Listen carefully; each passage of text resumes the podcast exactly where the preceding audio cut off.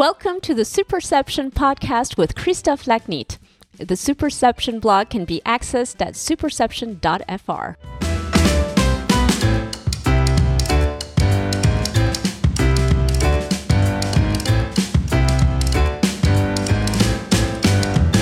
Hello, welcome to this English spoken episode with a French twist of the Superception podcast. Today, my guest is Ramin, the developer of Stats, the most popular iPhone app for Tesla car owners. I have started using Stats a few weeks ago when I got my Tesla, and I was so impressed by the app's features and reputation among Tesla owners that I contacted Ramin to ask him to appear on the Superception podcast. Ramin's case is really interesting since he left a stellar corporate job to become an independent app developer and created an app that uses a lot of AI. His app stat is definitely not your average fun cats and dogs app, even if Ramin has developed some of those as well. Our conversation revolves around the business of mobile apps. We discuss Ramin's childhood in Iran, his move to America, his journey from a corporate employee to an independent app developer, what he had to learn and unlearn, the improvement of his quality of life through self employment, the business models and pricing strategy of mobile apps, his decision to have his app be iPhone only, how he works and decides which features to add to his apps, his relationship with Tesla, and the release of Tesla's FSD full self driving beta.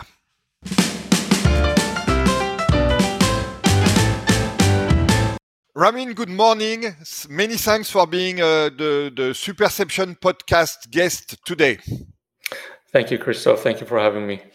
My pleasure. So, Ramin, you started your life. You were born in uh, in Iran, and uh, then you, you moved a little bit later to the US. But first, let's start to uh, about your, your childhood in Iran. The country obviously is very well known for for an impressive scientific heritage and a strong culture.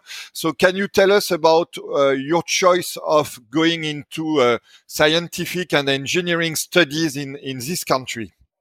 Yes, I moved uh, to the US at the age of uh, 25 after doing my uh, undergrad in Iran. Um, the thing that attracted me to science and technology was the fact that my uncles uh, pursued the same route. They were engineers. And uh, I started programming uh, on HP calculators and then moved to Atari 800 XL, programming in BASIC, and spent lots of hours on that platform. That was my introduction to computers. And then uh, when I went to university, we had mainframes and punch cards. I'm that old. it was the end of punch cards and, the, and the beginning of PC. Um, so that's the that's the short version of my story. Uh, I went to a university in Iran that is uh, that is uh, for for engineering is like the MIT of U.S. Uh, and that that is a, has become a platform for people to getting their undergrad degrees and then getting the graduate degrees in the U.S. and it's quite well known and, and it helped me to to get to university here. And and I guess the motto of the university that you attended in Tehran is transforming national talents in global bests, which suits you very well, I guess. Okay, I did not know that. I'm really impressed that you know that. I made my research. I did not know that.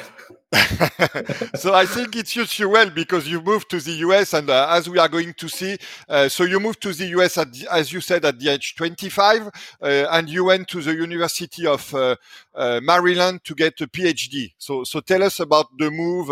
what was the most surprising when you arrived in the US? How long it took you to adapt? Uh, how, how was the journey to the US? So the transition was quite smooth. There was no cultural shock or anything because at the age of nine, I always told everybody that I'm going to move to the US. So I don't know why. There was a plan. There was a plan. Uh, started at the age of nine. And then I listened to Voice of America religiously, and there was no internet back then. Um, and then, uh, so I learned English primarily by listening to Voice of America. And of course, the the uh, language of study at the university was uh, the books were in English, so that helped a lot. so when I moved to the US, it was uh, not a big shock. It was exactly as I expected it. I had only money for one semester, and then uh, fortunately, I was able to get a fellowship, scholarship, and then a fellowship, and uh, which is quite easy, uh, relatively easy when when you're a grad student. And then um, I got my master's degree, and following that, I got my PhD. It was in communication uh, because wireless communication at the time was like uh, machine learning now. It was really hot, and everybody wanted to do wireless communication. It was. It's my major is basically. Um, it's my degrees in electrical engineering, but what they taught us mostly, and that's the case today as well, to electrical for electrical engineers, is that you're basically an applied math scientist because you know with that you can do most stuff. And you gradually forget about the hardcore electrical engineering and become a computer science and math person And so then you went to work for 21 years uh, at Qualcomm, which obviously at the time was huge in uh, in wireless, as as you were mentioning. So uh, tell us about uh, what you did at Qualcomm because you had a lot of accomplishment in this company. If I if I uh, am uh, well aware, you you created the computational photography team. you, you you you you have a lot of patents to your name. So tell us about what you did, and then we will dive a little bit into what you learned at Qualcomm. But first, let us know what you delivered at Qualcomm. Yes, I thought it was 22 years, by the way. Right? You oh. must be right, given that you know the motto of my university. so maybe I'm wrong. uh, so I go with 21 then. Um, so yeah, I joined Qualcomm, and uh, um, at the time, wireless communication was everything, and there was no machine learning. So what I did was I participated in 2G and then 3G um, standards. So for wireless communication, was Qualcomm was a pioneer. It still is, I guess, uh, in 5G and beyond. Um, so I spent a lot of time uh, designing mobility management and authentication security protocols for wireless communications, mainly for data, um, less for voice. And then Qualcomm deployed the first 3G uh, high-speed um, uh, high speed network, not deployed. Uh, we did the design for it and the chips for the 3G uh, data, and that was called EVDO. Um, and uh, so that was a lot of fun. But then after I did that until 2010, I think, and then I got bored with it, and I totally switched fields to uh, computational imaging which has become my career since then. Um, even now, my main thing is that is computational imaging and neural networks and AI and all that. But uh, yeah, it, it, was a lot of fun. I created a group and led the group until 2018, and then um, I started. And then I, I, left and I started this uh, business on my own, Modotel, which the app, Stats app, is one of them uh, the yeah. products of that venture. So, uh, so then, how did you learn AI? Because as you were saying, AI did not exist at the time you were uh, at uh, the university. So, how did you develop this uh, expertise in uh, in AI within Qualcomm, or maybe as well outside of Qualcomm? So, AI is basically an optimization. It sounds magical, and I and I used to resent the fact that people call it AI, but I started calling it because everybody else does. Because there's no, it's not artificial and it's not intelligence, but it's, it's simply an optimization. So it's really applied math. And so the, the basics of it, if you know if you know math, you know AI already. It's just that, and, and incidentally, when I was uh, when I joined the grad school in Maryland, AI as we call it now, or neural network, as they called it back then, um, was starting to become a thing, but the computational power was so small and data sets didn't exist. It was it was a cartoon version of what we have, what we call AI now. But the theory was the same, and, and back propagation, everything else existed back then. It's just it was abandoned because there was nothing useful that we could do with it. Except uh, later, as GPUs became uh, more prevalent and more powerful, then and data sets, uh, people developed data sets with annotation. Then people realized that hey, it can solve problems that uh, ordinarily we can't solve easily with conventional techniques. And I started computational imaging using conventional image processing techniques. And then I benefited from um, from um, a university professor in UCLA who advised us externally. And we weren't believers in AI until we quickly realized that we grew up with it, right, as, as the field emerged. And then quickly we realized that, hey, you can do stuff that are kind of magical. And that's probably why they call it AI, because it looks like intelligence. It's not. yeah, it's just applied math. And so, uh, Ramin, one of your hobbies apparently as well is to uh, build robots. So, what kind of uh, robots do you build? Do you create? Oh yeah, I built. I got obsessed with. Uh, if you remember, um, Lego Mindstorm was a platform that they released. I think around 2006 or seven, maybe later. It was an amazing thing. So I stayed up overnight to uh, trying to program it and trying to do stuff one of the things that I did, the YouTube video still exists, is uh, you remember Segway, the the yeah, platform? of course. It stabilizes itself on two yeah. wheels only. So I built that using gyro sensors on um, that I purchased for NXT robot, and and it was quite amazing. It was magical. It was uh, it stabilizes itself on two wheels and it goes uphill and go down and go downhill all on two wheels without any um, other sensors other than a, a sonar sensor to such that it doesn't hit stuff. So avoid collisions and it has the gyro to stabilize itself. It uses the same principles as segway does. Uh, so i got obsessed with that for a few years and built many robots. I built a robot that tracks you everywhere you go.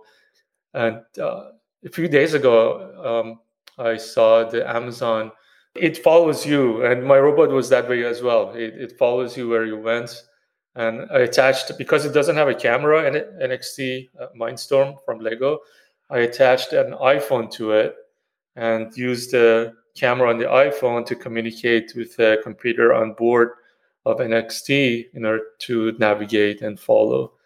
It was an amazing platform. It still is an amazing platform and are you still building robots to this day, or now are you completely focused on uh, building apps?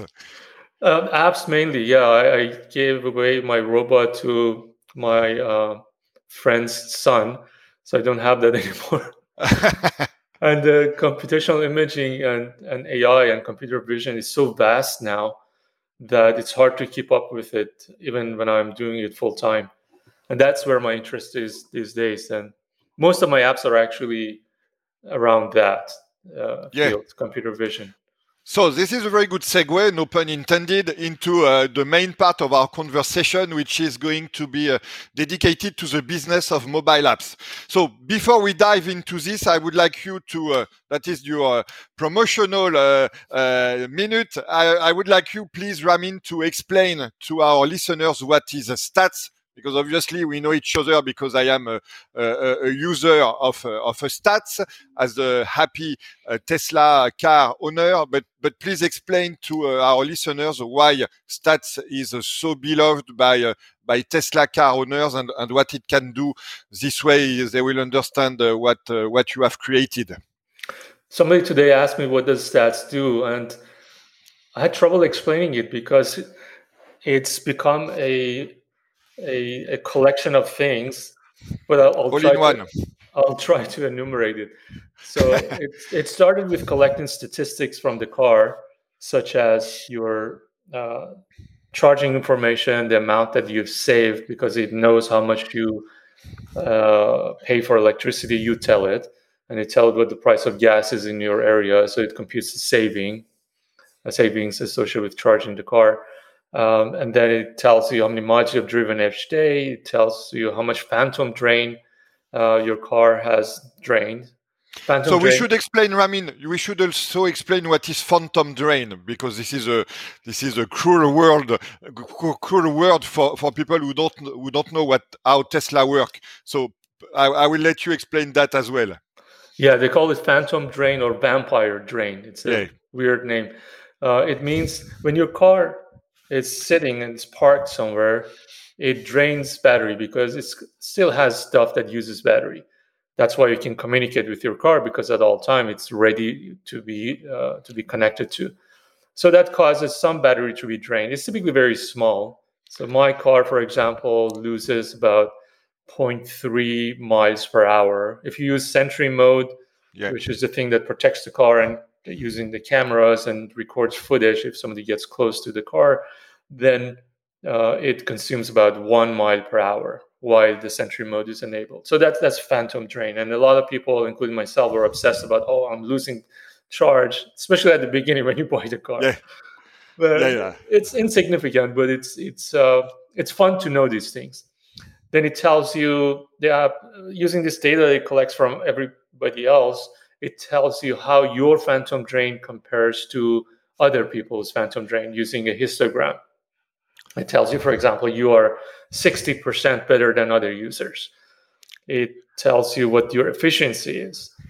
Efficiency is the ratio of the estimated range, which is close to what you actually get in real world using your driving habits. The ratio of that to the rated range. Rated range is a nominal value that if you're in uh, in California with 72 degrees all the time, you might get. Um, it computes. Oh, one feature that people are um, really interested in is battery health. So, like any other battery, including iPhone or any other rechargeable battery, uh, the battery capacity degrades uh, very slowly. And in Tesla's case, it's extremely slow compared to something like an iPhone or iPad. So the longevity, hopefully, the, the longevity of it is relatively long. And I've actually written an article about this on Medium. If you search for Tesla battery, yeah, I've read it. Oh man, you're good. So, so it, it, I collected data uh, from my users with their consent. Of course, there's a button in the app that says it's okay to use my data anonymously or not. I use the uh, data so you can plot the degradation uh, versus uh, odometer value the mileage on the car. And you can see that yes, it does degrade, but it's very gradual and there's no and it flattens out. So degradation is higher at the beginning, but it flattens out. Anyway, going back to the topic of the app, the app shows you these degradations, and, and then hopefully, if you read my article, you'll see that there's, there's no source of worriness, and it tells you uh, how much you're better or worse than other people. Uh, other thing, then then I added started adding automation to the app. Things like preconditioning the battery, such that when you leave, um, when you start using the car in the morning, the battery is not all cold, and because when it's cold, um, uh, it disables or reduces the uh, the regen. Yes, which is the, the regenerative braking, which builds energy. Right. It uh, when the battery is conditioned properly, you have that fully utilized, so efficiency goes higher. other features uh, that uses Siri to interact with the car. And another feature that I resisted for a while to add was uh, the watch supports on the watch so that you can interact with the car with voice or using buttons on the watch. I resisted because at the beginning, watch was very slow. The, earlier generations of the watch, but that has changed quickly. After Watch 3, the watch, uh, Apple Watch, has become really usable. And that's the thing that I use most of the time to interact with the car. You know, it shows my mileage on the face of the watch. Yep. I interact using using voice, and I can use buttons. Um, I can find my car if I park somewhere I don't remember, and my watch gives me directions to it. Um, so this is a summary of features of the app. I, I'm sure I've forgotten some stuff. Yes, there are so many features. I can attest to that. And and I have I, I have something I wanted to uh, uh, share with you, uh, Ramin, because um, I discovered this myself uh, two days ago. Uh, the so I have a Model 3 Tesla, and my Model 3 was uh, built in China. So my battery is different from the Tesla's produced in Fremont, which is that, and I got uh, the information two days ago from Tesla's technical support service because uh, I uh, I called them for another reason, and uh, we got to discuss things, and uh, then I discovered this very important piece of information is that I should not I it's not only that I may, but I should charge my battery to 100%. Hmm. And I should do that at least once a week. And until now, I was uh, using the 20 to 80 range that everybody uh, that think they have a car produced in the US is using. And in fact, the car produced in China have a different VIN number, which does not start with the same digits as the one produced in the US do. And uh, it's a way for the, everybody to recognize that it was produced in Shanghai and they have a different battery. Don't ask me because I'm not a technical guy as, as you are, but the, the fact is that I can use and I should use. I'm I'm I'm. Uh, the, the, recommendation from Tesla is to use it to a hundred percent capacity when I uh, charge it, which I have started to do yesterday by the by, by by the way because I learned about that. So my question for you was: uh, Is it going to affect uh, the the efficiency and the the drain and so on that is calculated by the app? And is it something that you should take into account for the future now that more and more cars are coming out of China? I don't know if they are coming out to, to, to the US, by the way, but at least in Europe, uh, we, we get a lot of cars now produced in Shanghai. Uh, is it something that is changing the, the calculus within the app or, or not so much? The app actually gets the information from Tesla. So estimated range and efficiency they're all calculated by Tesla, and okay, that so. just reports it. I'm very surprised to hear that. It's it's an interesting piece of information. Um, I know that it's good to charge the car to 100 percent occasionally, but didn't know that they recommend. That's the, yes, that's the difference between US and, and Shanghai. US you should charge between a 20 and 80, and when you you know you are going to do to drive a long journey, you should charge 100% just before leaving. Mine, I should charge 100% permanently. I mean, for for any kind of drive that I'm going to to take. Mm. Uh, and again, the battery is optimized if I charge it to 100% at least once a week, which is completely counterintuitive to what we see on any blog, uh, YouTube video, and anything from Tesla uh, and from the Tesla ecosystem. And, and they pointed me to the fact that it is explained on the Tesla website. But obviously, nobody goes there to find the, the, small print where they say for the models produced in Shanghai, you should use the 100% limit. Oh, so, so it's actually on Tesla's website, you're saying? Yes, that for the Teslas produced in Shanghai, which have a VIN number which start with LRW, at least for the Model 3 as mine. They say it's recommended to go to 100% always. Oh, very, very surprising. Okay. That, yeah, that's... completely counterintuitive. Yeah. So uh, big, big discovery I made by chance uh, two days ago. That's interesting. I'll tweet about that. I'll mention you. Okay.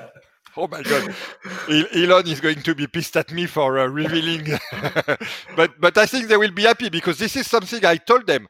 I told them, you know, when we are discussing with the guys at the Tesla showroom and then getting delivery of the car, they don't tell you anything about that.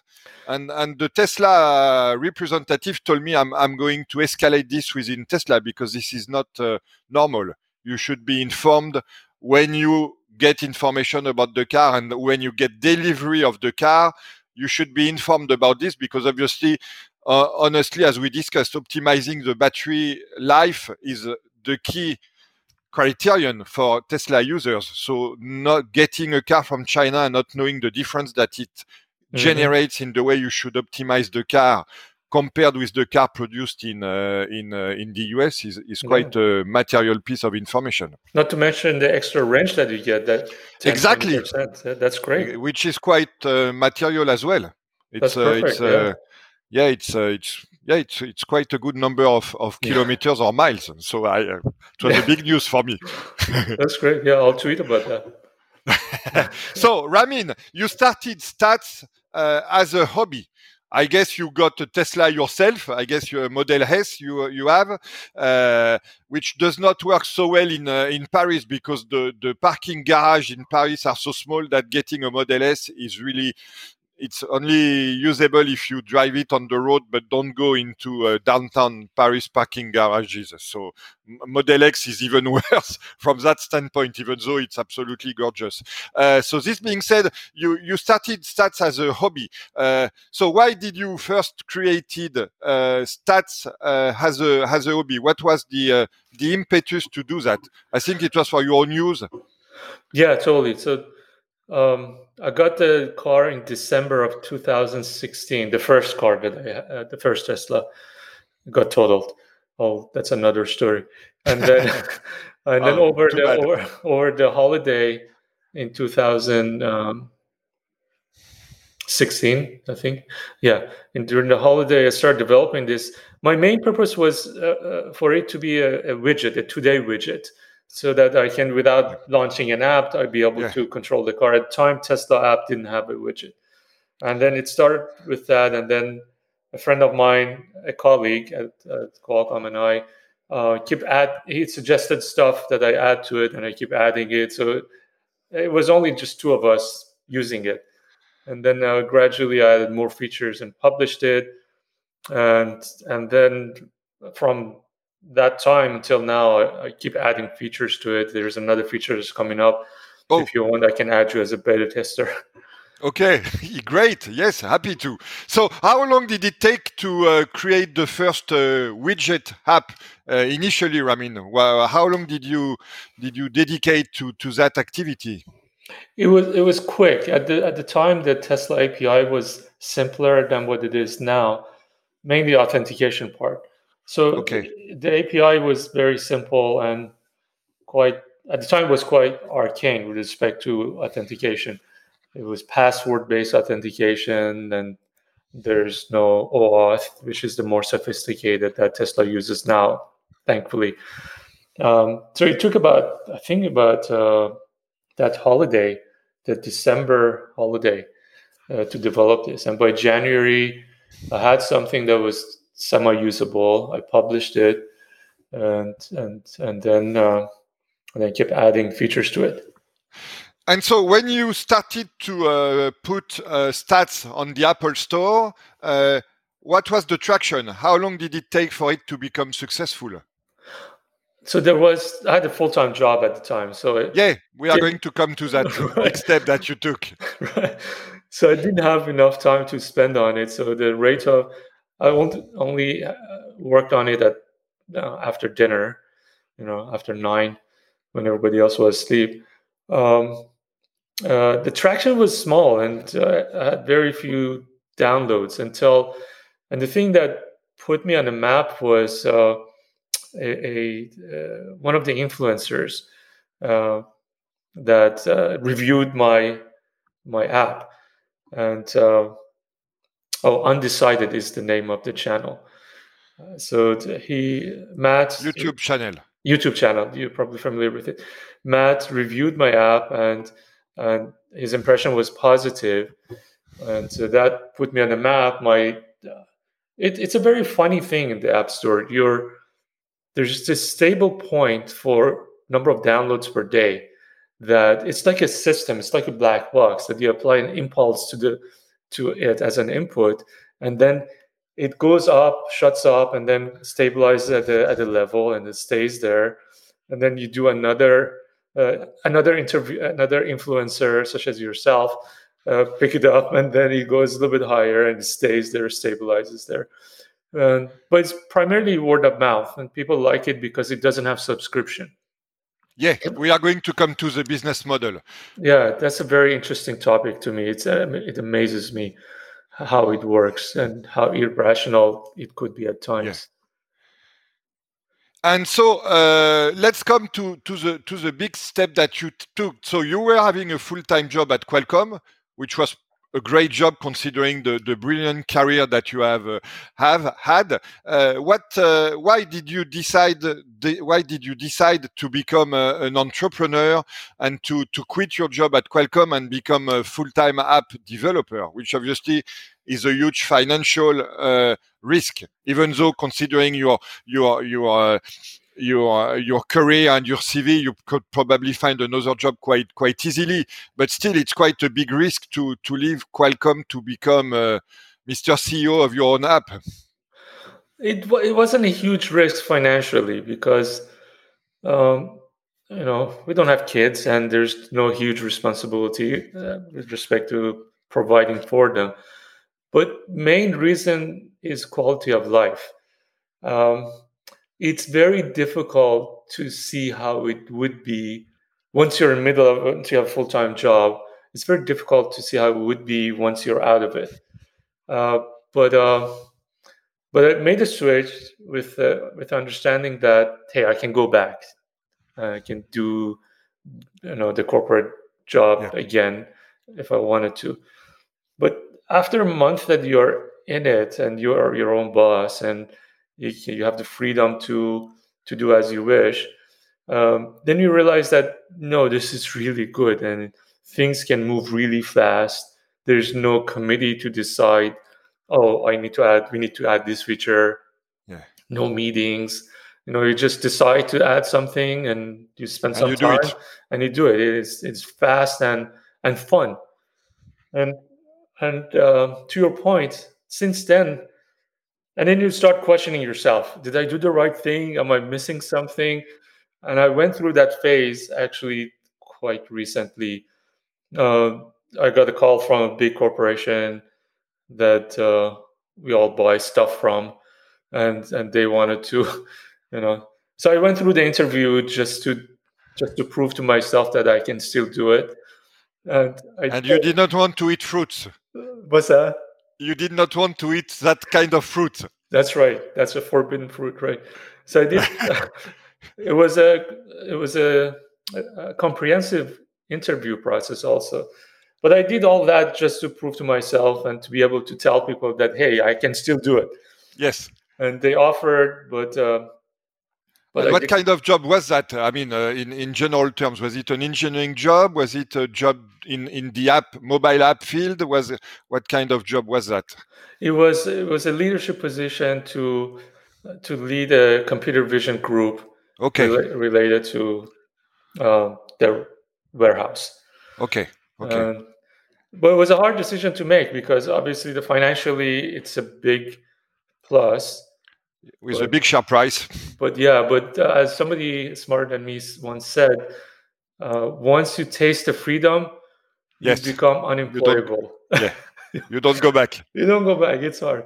And then I did another venture even more recently after that. This time I did join because it was a startup.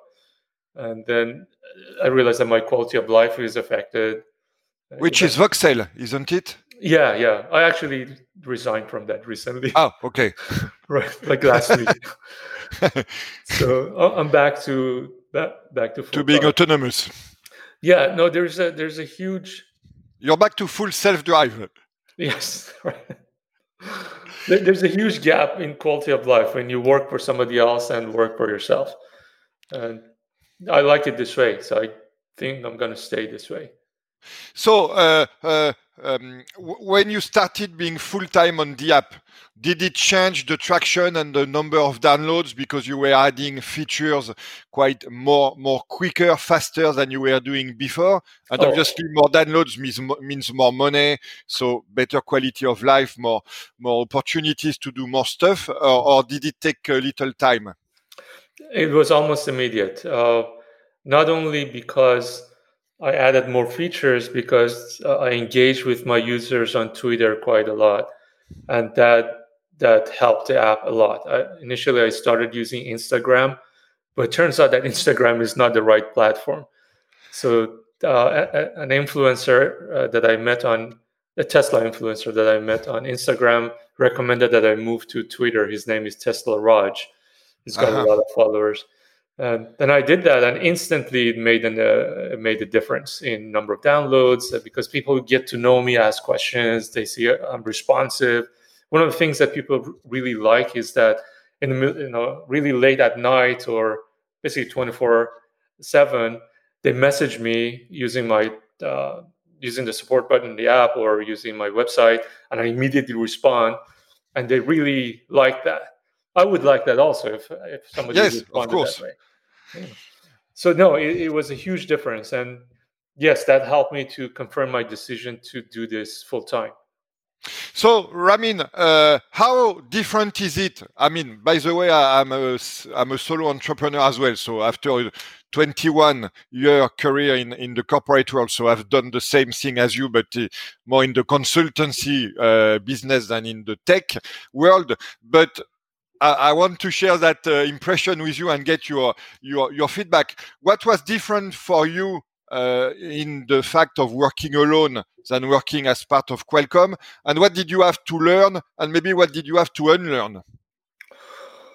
Um, the first thing that. Except attending meetings.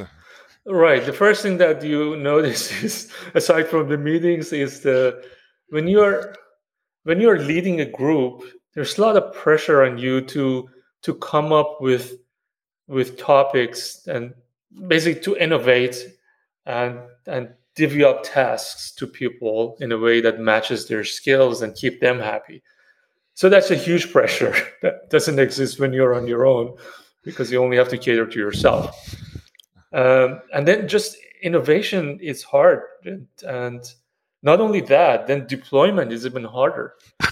So all these phases of having multiple things in the pipeline is quite taxing. And then then there's a bureaucracy and dealing with reviews and hr and you know watching those hr videos. So it's all i don't know how it is in france but in california there's a quite a few of them that you have to watch every year. Uh, just just distracts from the technical side of it. This is pure technical you know whenever you pick up a computer it's pure work pure technical pure innovation and is there anything you are missing from your corporate uh, job and the corporate world, or, or, or, not really? Not at all. Okay, uh, cool. Good for you. Yeah.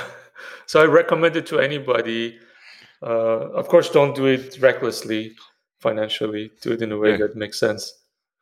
So, uh, how do you spend your days, uh, Ramin, as a, as a mobile app developer? Is it uh, mostly feature development? You, we talked about customer support uh, via email, via Twitter, and so on. Uh, do you do a lot of marketing? You obviously do. To you have to do admin as uh, as any solo entrepreneur. So, what, what what, how do you spend your time, and does it vary with with period uh, along the year when you do more of that stuff and maybe less of the other stuff. So uh, how do you work basically? Explain the, to the people who find inspiration in, in your journey and might consider uh, doing what you did. So my day starts by going to the gym. I do rock climbing, indoor rock climbing, which is a lot of fun. That's basically also my social. You do that every day? You do rock climbing every day? Yeah, with different intensities. Good. Yeah, sometimes I do it uh, less than that, less frequently. So you, you, know, I mean, I have to tell you, uh, I I was a, a, a, big rock climber, not big in the sense of being very good at it, but I loved it a lot. Uh, I had a huge accident in rock climbing uh, oh. in in the mountains. Uh, I almost died in the accident. I had uh, I had a spinal bone graft surgery seven years ago. I was bedridden for a year.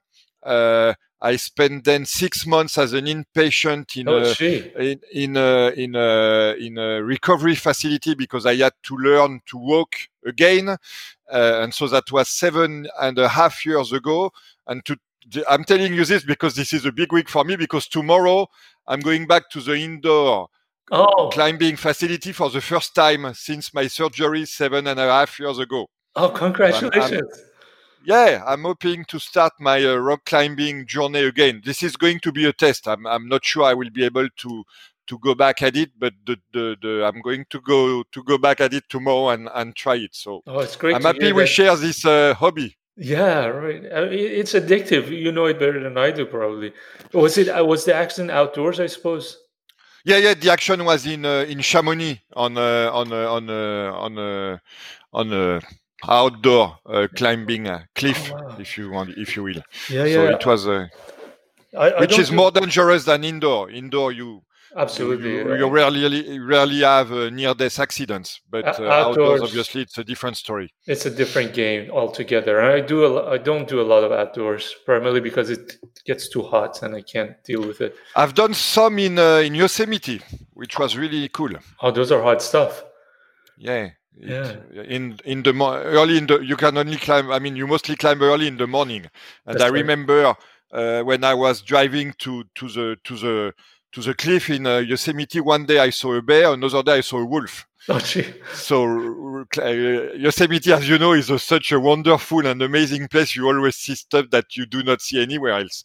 I've so it's there. a great, uh, great souvenir.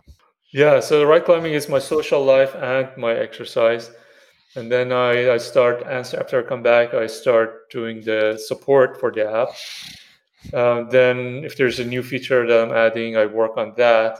The evenings I uh, dedicate to reading papers because the field is progressing so fast and so quickly that you have to keep up. And, and that's my evening goes, and I play a little bit of guitar uh, as my hobby on the side badly. I do everything badly, mediocre. Like me. you play guitar? No, no, no, but I do everything bad. That was my point. I think that's the key. Do a lot of things badly. yeah, and do what you like, Do even you if like. you don't do it well, but at least you like it. Yes, yes. So, so there seems to be a, a lot of overlap between what you do and what I do. Absolutely. yeah, and that's the day. And then I interact with my wife and we watch some stuff. But uh, mostly the mornings are for the app and evenings are for the other science stuff. And so, how do you decide uh, which features you are going to uh, to develop and launch? And do you have, a, I don't know, a, a quarterly or a yearly plan for the, the features that you want to create, or do, do you interact with with your customers who give you ideas and feedback? Do you find ideas maybe in the papers that you read at night? What, what's your feature? What's your product plan? I, I I would say. For my stats app, it's mainly stuff that I want to have, and then I run it by people close to me and run it by my users. I may ask you next time. And then uh, if they say, oh, it kind of makes sense, then I go and develop it. There's another feature that's coming up. I'm not quite sure about it. I may ask you about that. Do you live in a suburb or? Yes, suburb. Okay, so you park inside with Sentry off? No, uh, yeah, I park. In, I have a house, so I park within my, in my property, and I don't leave Sentry on uh, when the park the car is parked within my uh, my my home. I So- put Sentry on on when I park it uh, in a, in a parking garage or on the street. So there's a, I'm thinking of a new feature to add. I've added it. I'm not sure if I'm going to release it. I'll tell you what it is. It for people who live in a city or don't have their own uh, parking, indoors parking. I'm thinking that they might be interested to turn on Sentry mode only after dark and disable Oh. it when it gets uh, bright again to Okay. save to save on the Save battery. battery, right? Phantom drain. So I've implemented that. My beta testers are testing it now Oh, So- nice. there are quite a few people who live you know in, in a city and they might benefit from it Yes, i myself don't because i park inside but uh, like yourself yes. but we will see if uh, that's useful or not. But pr- to answer your question it's primarily stuff that i find useful as a user. Because you know and my wife is a user as well. She's got a tesla and got a tesla and that that's where new ideas come from. For my other apps the ideas come from papers that i read. And those are in the those are apps that don't make money but they're more interesting to me Yeah, we will talk about that because I saw the other apps that you have created, but uh, and I think that we, we will talk about the those apps because they are about animals and so, and so on. So that's quite uh, interesting to me as well. And uh, so, what as as a mobile app developer, I mean, what are your most pressing challenges? What keeps you up at night? To use the famous words, if Uh, if anything, maybe nothing keeps you up at night the good thing about playing guitar. the thing the good thing about working for yourself is that you sleep well so Yes. you're not up at night thinking about stuff but uh but But you uh, have your you put yourself your own pressure, so it's more manageable. it's more manageable and i think pressure is overrated that working under pressure reduces the quality What and I- the creativity. and creativity because you are always uh, after shortcuts and i noticed that recently, uh, my most recent full time job that I resigned last week from, I noticed that's always there was this problem that I need to solve, but we needed it like a, in a week or even less because it needed to be deployed.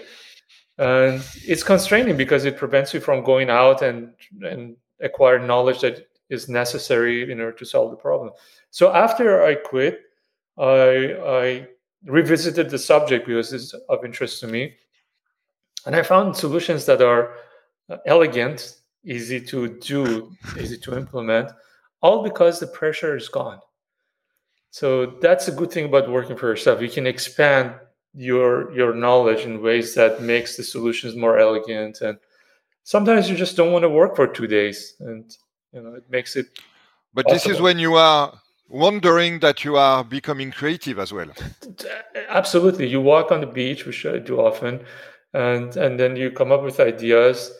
And it's something i learned recently is that to get away from the computer uh, you know even if you're in the middle of something just to get away from it for like after an hour for 10 minutes.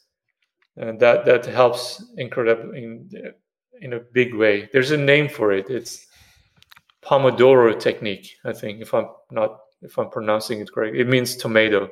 It's somebody yeah, Pomodoro is tomato. It's famous in Italian restaurants. Okay, Pomodoro. It's a technique. It's on Wikipedia. You can look it up. It's it's. Oh, uh, I will. Quite effective. Okay, but so let's go back to to the to to the discussion about the business model. You are uh, uh, one of that is to say, we pay, we purchase the the app we pay once and then it's gone for life. And there are other apps, including in the Tesla uh, ecosystem, because I was uh, trading messages with one of your competitors who has a subscription, and I was telling him that he was not competitive because he was having a, a, yearly subscription which was uh, as expensive or even more maybe more expensive i don't remember exactly with with with your price. So, uh, is it creating pressure for you because your livelihood basically is uh, depending on your growth? It's not depending on the loyalty of your customers because your customer can be very loyal, meaning they can use the app a lot, and still you won't be having more money from them because they paid the app once.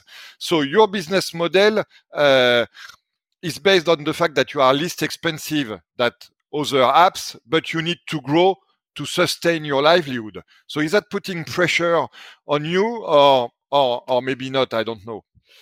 Not not quite. Um, I made the decision not to charge subscription. Which I think is a good decision, and don't don't get me wrong.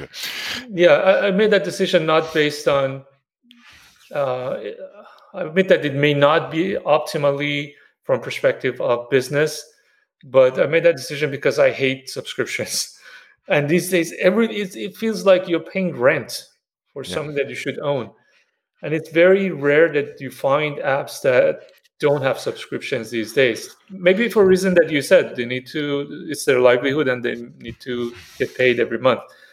Um, the pressure for me to create an income is not huge.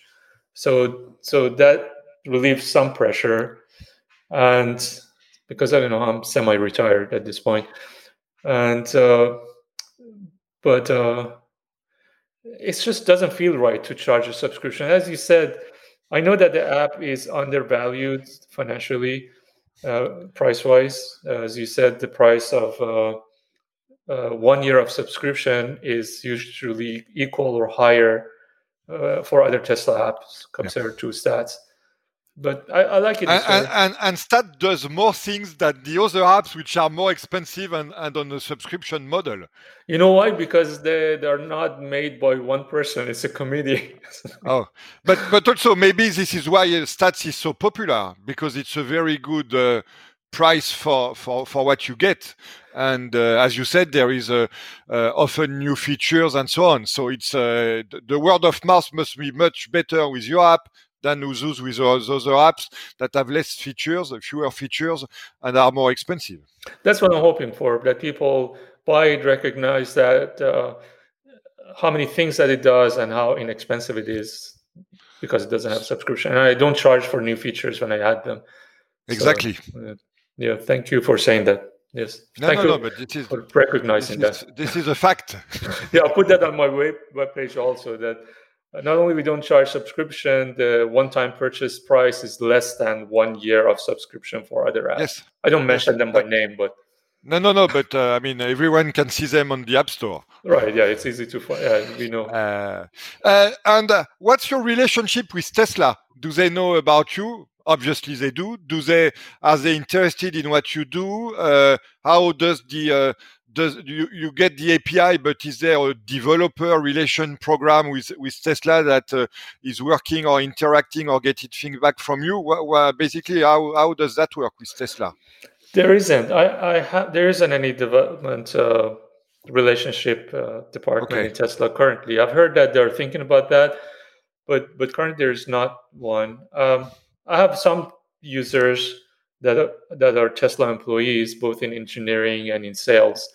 And uh, Funnily enough, yeah, it's interesting. Actually, one of them contacted me recently. The guy who I took delivery from contacted me recently because he switched to iPhone and he wanted to use my app. Um, but they're, they're friendly. But the way they explain it to me is that the the app thing in Tesla is uh, started as a hobby, somebody's pet project, and then uh, it's it's not huge. It looks like, and it's really encouraging that it's getting more traction with the new updates that you see they released uh, in the past few weeks. Yeah. So it looks like they're paying attention to it, and that's great. And they're up. They have updated the authentication and made it more secure. So as a result of it, when when somebody logs into my app, they're actually I sent them to Tesla. You might have noticed that. So the app doesn't see your password or even email. And I don't even collect your email because I don't like to spam people. And the app never sees your password because you go directly to Tesla, enter your credentials. If you have enabled uh, multi-factor authentication, which I recommend, you enter that. Once all that that is done, Tesla will send the app a token, and just a token, not the password Yes. that, that says, "Hey, which is very well explained, by the way, in, in the way you promote the app on the App Store and so on, which is completely anonymous from you. Uh, you don't see anything that, uh, I mean, you don't see any data data from from your users, which is very uh, good. Right. No sharing of data. Uh, not uh, multiple entities approached me uh, asking for data sharing because you know data is valuable to them because they want to do analytics. I said no to all of them, Especially in my- first party data, yeah. yeah, and, uh, that's in my privacy policy. That's in the App Store and inside the app.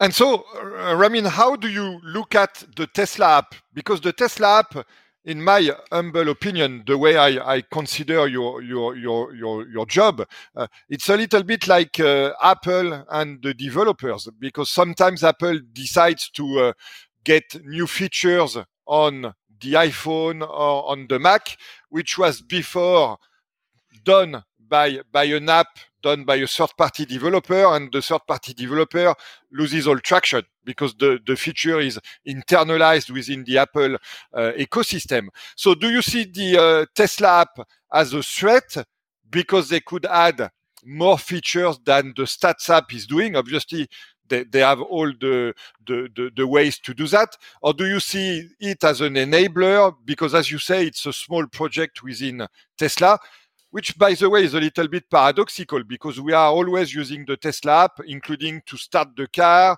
to open the car, to close the, the car. So we are we are almost obliged to use the Tesla app because there is no car key. Uh, so it's a little, so what's your uh, vision and what what are your views on uh, the the competition, if there is any, between the Tesla app and the Stats app? It's complementary. I try to uh, do things that Tesla doesn't do or doesn't do as as efficiently. as well. So, for example, I didn't add summon because two reasons. One is that summon is already done really well in the Tesla app, and then second reason is that I'm afraid of it. I don't Yes. want people to blame Yes. me if the car hits something. I'm afraid to use summon at the current stage myself, but it'll get better with the next version.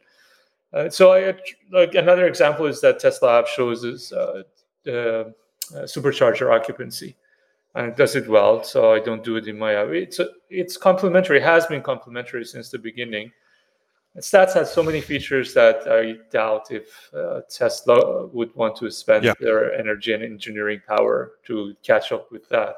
They have other. if they wanted, they would have done it for some time already. Right, and they have bigger fish to fry, which is all the FSD stuff. Yes. If, if, I were yes. them, I would have made the same decision and leave the stuff to third party.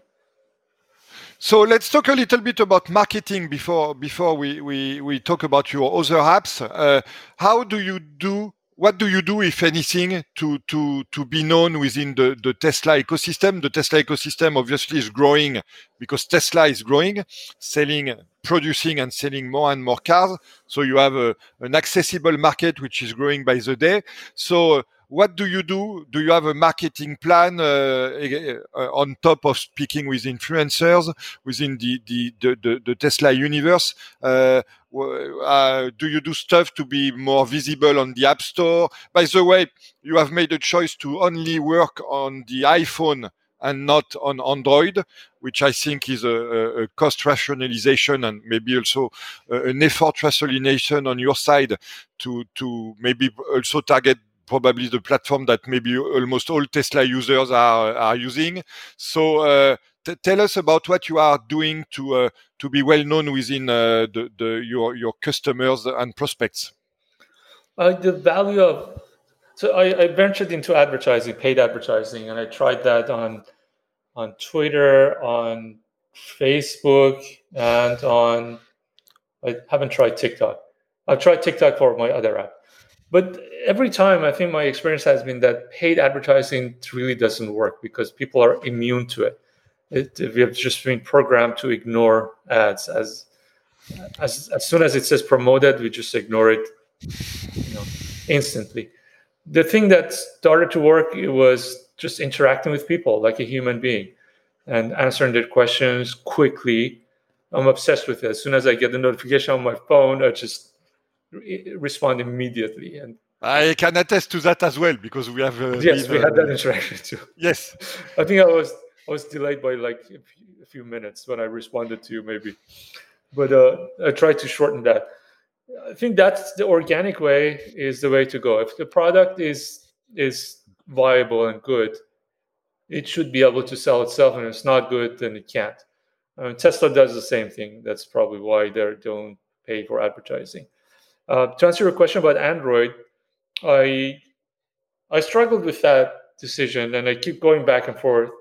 It, the problem with Android is that statistically, uh, if you're an Android user, you, are less likely to pay for an app, and you're okay. you're even less likely to pay for an app uh, uh with this much fifty dollars US dollars yeah. currently. So that that I gathered from uh, from analytics and then it's a lot of work because the number of uh, platforms is a lot higher than iPhone. The iPhone has only a few models. Then you have to deal with uh, LG, Samsung, well, not LG anymore, you know all these manufacturers that make Android phones. And then the fragmentation in OS is a lot also. So I can't rely on everybody to be on the latest version of the OS on Android and can't take advantage of those features. On iPhone, after Apple releases a new iOS, you know, 30% is pretty much first week and then it goes exponentially higher yeah. after that. So it makes life easier that way. And and like you said, another factor is that uh, a lot of Tesla users are on iOS.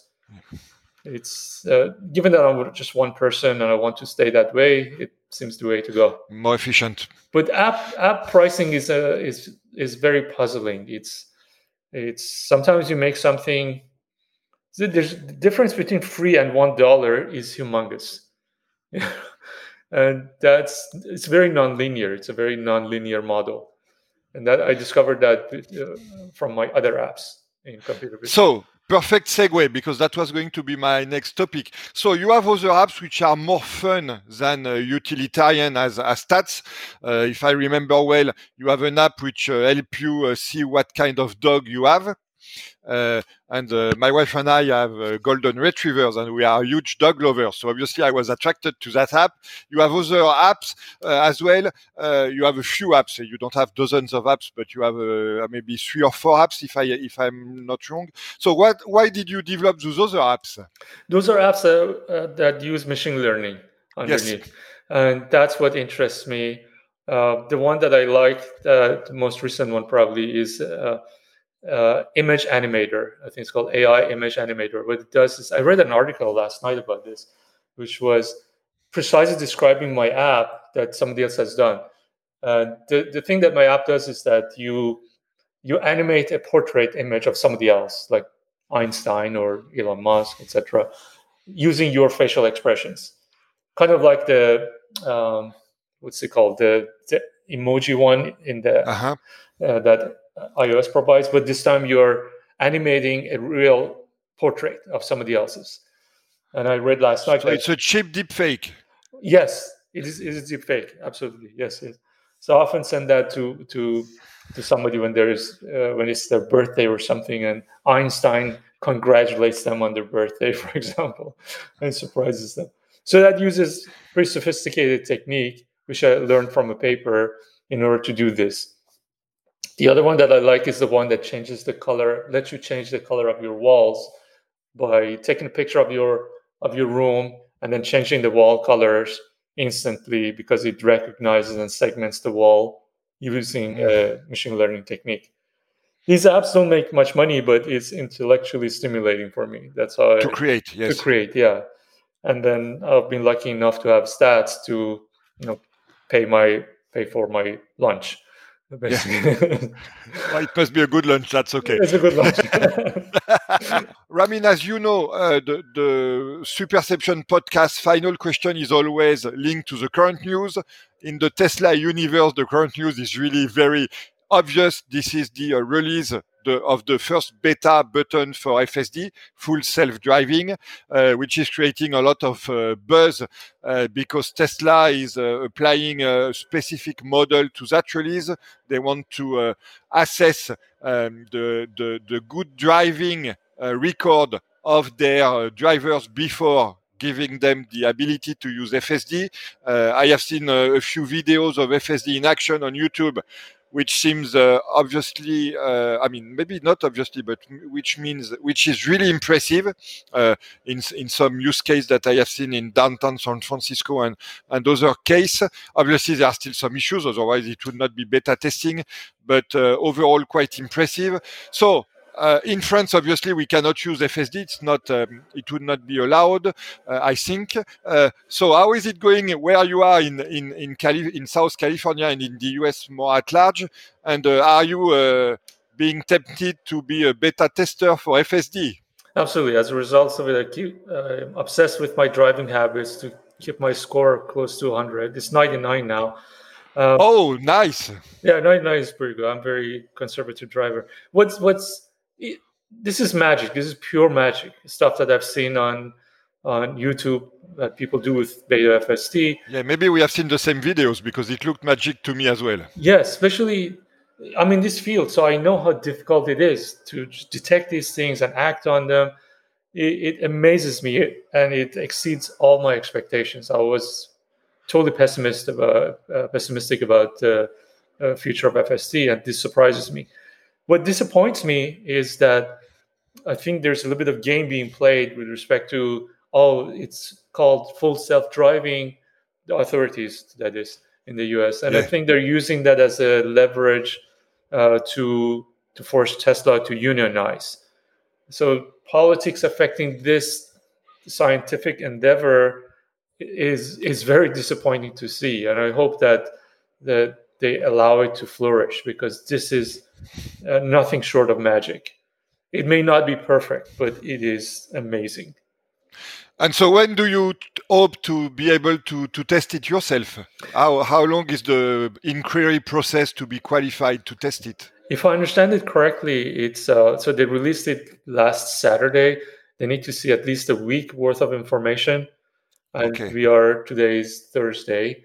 Uh, so hopefully so a few more days. A few more days, and they, they start gradually releasing it to people uh, according to the, their score.